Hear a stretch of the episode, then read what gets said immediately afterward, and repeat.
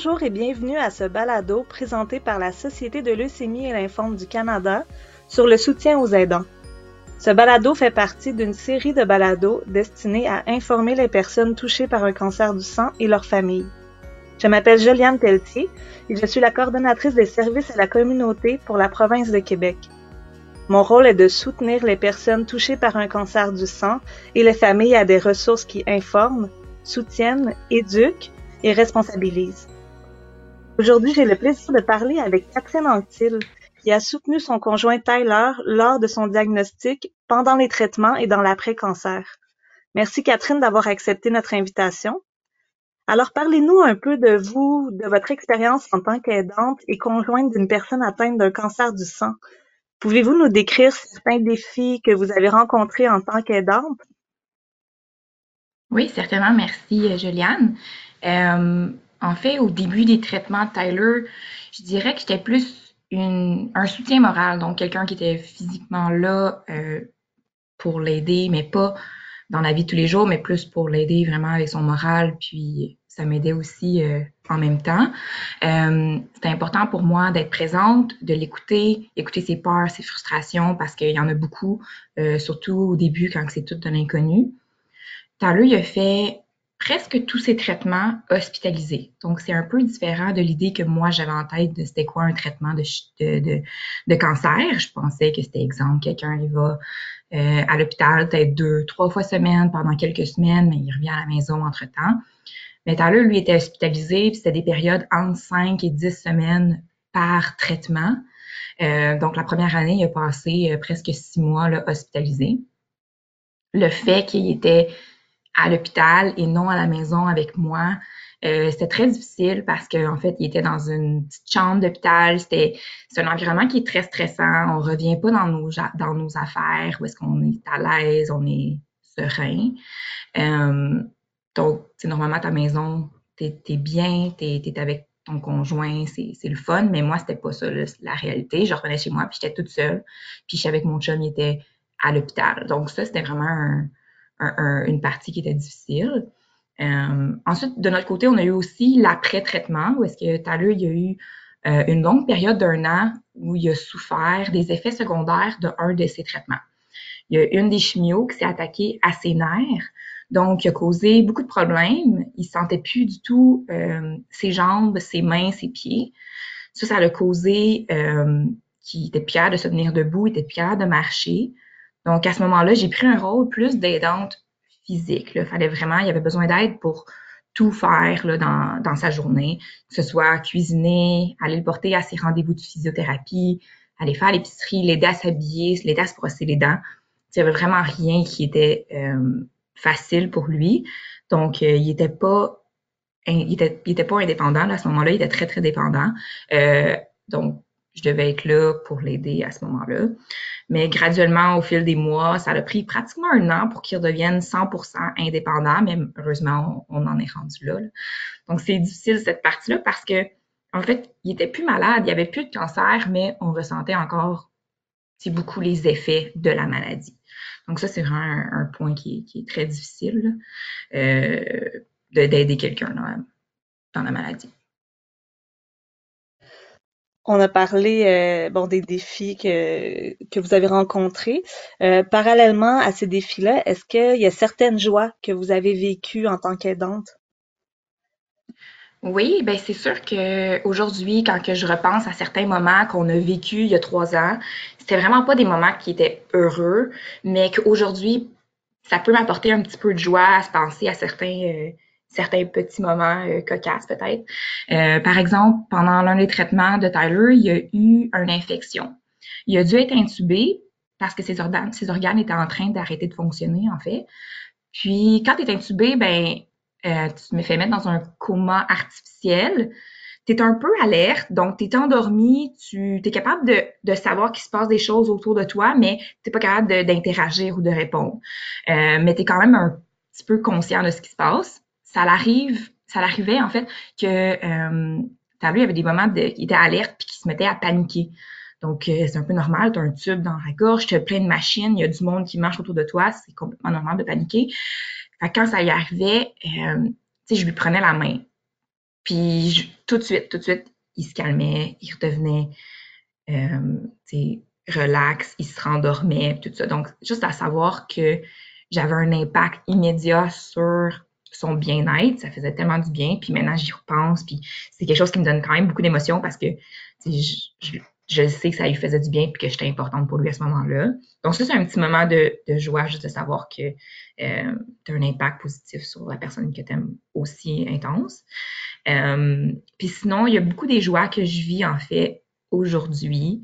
Euh, juste de pouvoir faire des choses super simples avec Tyler, ça me rend heureuse. Exemple, de pouvoir me réveiller à côté de lui à tous les matins, c'est un bonheur parce que il a été hospitalisé tellement longtemps où est-ce qu'il était pas à la maison avec moi, où est-ce que j'étais toute seule, je me réveillais toute seule, donc juste de pouvoir me réveiller à côté de lui le matin, c'est un bonheur.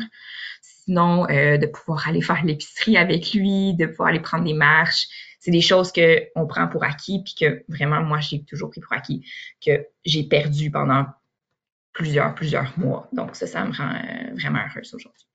Ah, c'est très, euh, c'est très touchant de vous entendre. Puis, euh, vous parlez du soutien que vous avez euh, apporté à Tyler durant cette période-là.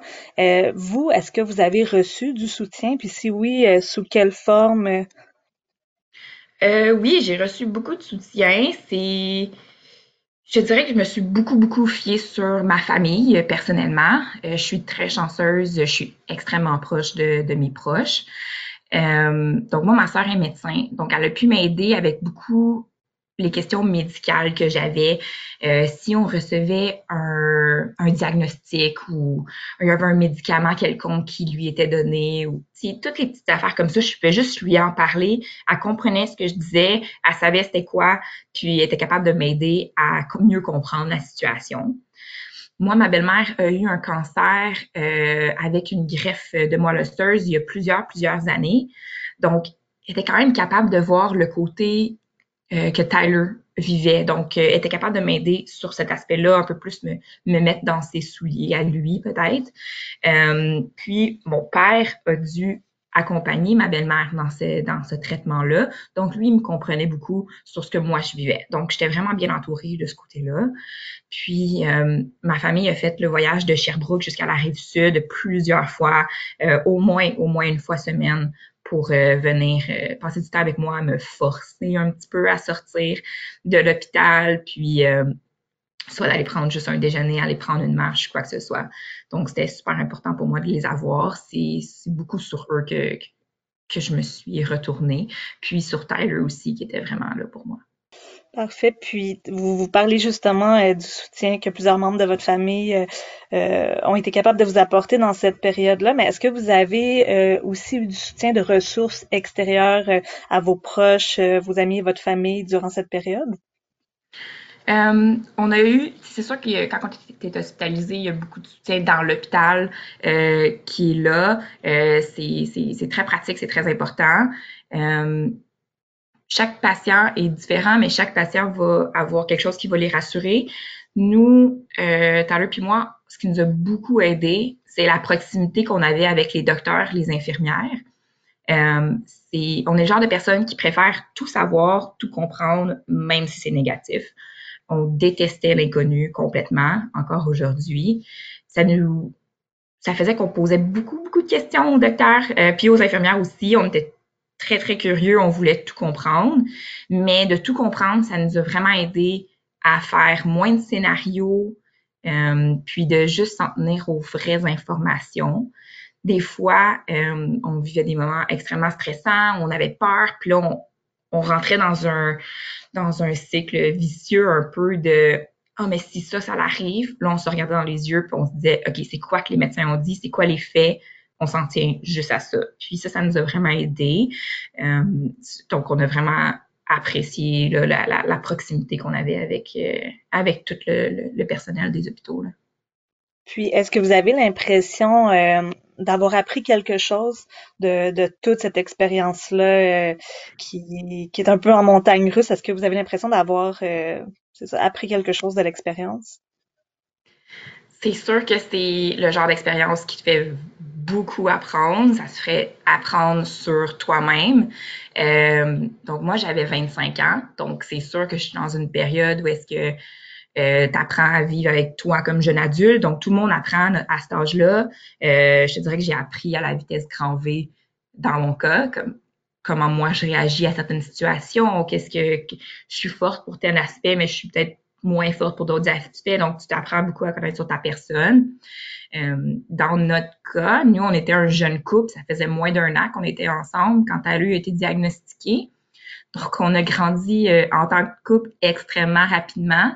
Euh, je te dirais qu'en ce moment, on a l'impression qu'on connaît tout euh, un sur l'autre, puis ça fait plus plusieurs plusieurs années qu'on est ensemble. Donc euh, oui, c'est c'est ça a quand même du positif. On a une excellente communication grâce à ça. Je dirais c'est le point le plus fort de notre couple.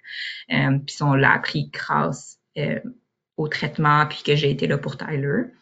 Ça m'a également beaucoup appris sur le système de santé, les personnes qui travaillent. Euh, on a été tellement bien traités tout au long de la maladie de Tyler. Les médecins ont toujours été patients, présents, humains. Les infirmières, les infirmiers, les préposés, les techniciens sont tous des personnes extrêmement passionnées, puis on le ressentait. Euh, on savait à chaque fois qu'on allait à l'hôpital, les, gens qui prenaient les prises de sang à Tyler, ils voyaient son évolution quand il était en chaise roulante, ensuite en marchette, ensuite une canne. Donc, eux, ils ont vu son évolution, puis ils étaient juste à chaque fois qu'on se présentait, ils étaient heureuses, ils étaient, ils étaient vraiment euh, investis. Ils sont pas investis émotionnellement, on le sait qu'ils ont, ils ont, un détachement, mais on le voyait vraiment que c'était important pour eux de, de, le voir. Puis des fois, ils venaient, ils, c'était pas la même infirmière une fois, puis là, la deuxième fois, elle venait juste lui dire allô, puis elle était super contente de le voir, puis qu'il marchait. La fois d'avant, il marchait pas. T'sais. Fait qu'on voit vraiment, c'est des gens qui sont très investis, puis on a eu la chance de, de, de vivre ça, puis de voir à quel point c'était des gens euh, qui étaient passionnés. Puis, suite à votre expérience, qu'est-ce que vous diriez euh, à une personne qui soutient euh, une autre personne qui a un diagnostic de cancer? Oh, ça, c'est quand même une question un peu difficile parce que, ben, je trouve, parce que chaque personne est différente. Moi, je suis différente de la prochaine aidante, puis Tyler, il est différent d'un de, d'un autre patient. Par contre, une chose que mon père me dit quand que je lui ai posé cette exacte question-là. Je lui ai dit qu'est-ce que je fais, qu'est-ce que je dis, qu'est-ce qu'est-ce que j'ai besoin de faire pour l'aider? Puis mon père me dit sois toi-même. C'est toi qui aimes, donc c'est toi qui as besoin à tous les jours. Donc c'est vraiment quelque chose que je me suis rappelé plusieurs fois euh, tout au long de, la maladie à Tyler. Puis moi, je suis quelqu'un qui est très émotive, donc je me laissais le droit d'avoir mes émotions.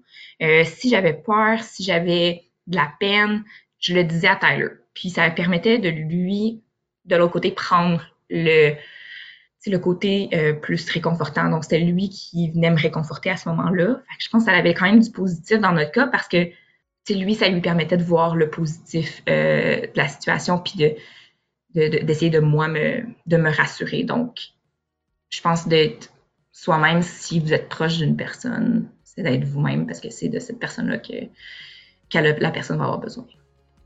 Merci beaucoup, Catherine, d'avoir accepté de partager euh, votre expérience. Puis, euh, c'est très touchant. Je trouve qu'on ressent beaucoup d'amour euh, de votre témoignage. C'est vraiment apprécié de vous être ouverte comme ça à nous et ça va sûrement en aider beaucoup aussi. Donc, merci.